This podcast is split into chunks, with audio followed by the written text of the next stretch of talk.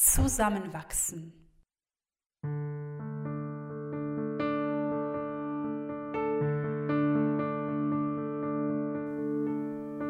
Zusammenwachsen statt auseinanderdriften, das Miteinander nicht vergiften, Frieden stiften. Zusammenwachsen statt gegeneinander hetzen, sich zusammensetzen, sich gegenseitig wertschätzen. Zusammenwachsen, aneinander reiben, doch nicht auseinander treiben, sondern beieinander bleiben.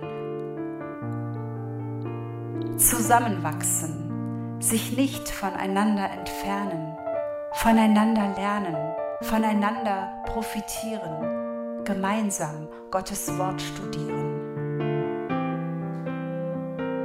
Zusammenwachsen statt durcheinander bringen, füreinander beten, miteinander singen.